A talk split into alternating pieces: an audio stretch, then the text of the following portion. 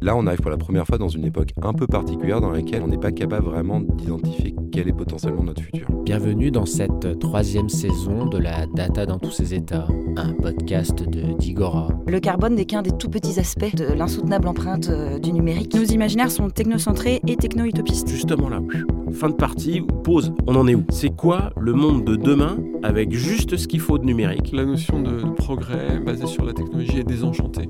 On n'a pas de certitude sur le fait que l'animation du monde aide à la transition écologique. On ne voit que ce qu'on mesure. Quand vous passez sur des questions de, de, biodiversité, des questions de sol, des questions de ressources, de gestion de l'eau, ça devient tout de suite beaucoup beaucoup plus compliqué. Vous avez des tas de choses qu'on ne sait pas faire, notamment dans l'environnement, que euh, les intelligences artificielles savent assez bien résoudre. Il y a ce côté fascinant, mais derrière, qu'est-ce que ça nous apporte réellement Pour 1% de cas positifs utilisant la technologie, la data, l'IA, il y a 99% de cas au mieux inutiles, au pire destructeurs. C'est très dur d'anticiper toutes ces externalités négatives quand on a inondé le monde de ces nouveaux systèmes. J'ai envie qu'on sorte du technosolutionnisme, qu'on arrête de penser que la technologie va nous sauver. Aujourd'hui, personne ne veut se poser la question de savoir dans quelles conditions ça ne marche pas. Pour recréer un imaginaire autour d'un numérique qui soit euh, sobre, utile et émancipateur. On reconstruise des communs basés sur la science et que c'est à ce prix-là qu'on arrivera à construire le monde de demain. Les imaginaires, c'est vraiment euh, la question, je pense, environnementale aujourd'hui. Je sais plus qui disait, il n'y a rien de plus puissant euh, qu'une idée dont l'heure est venue.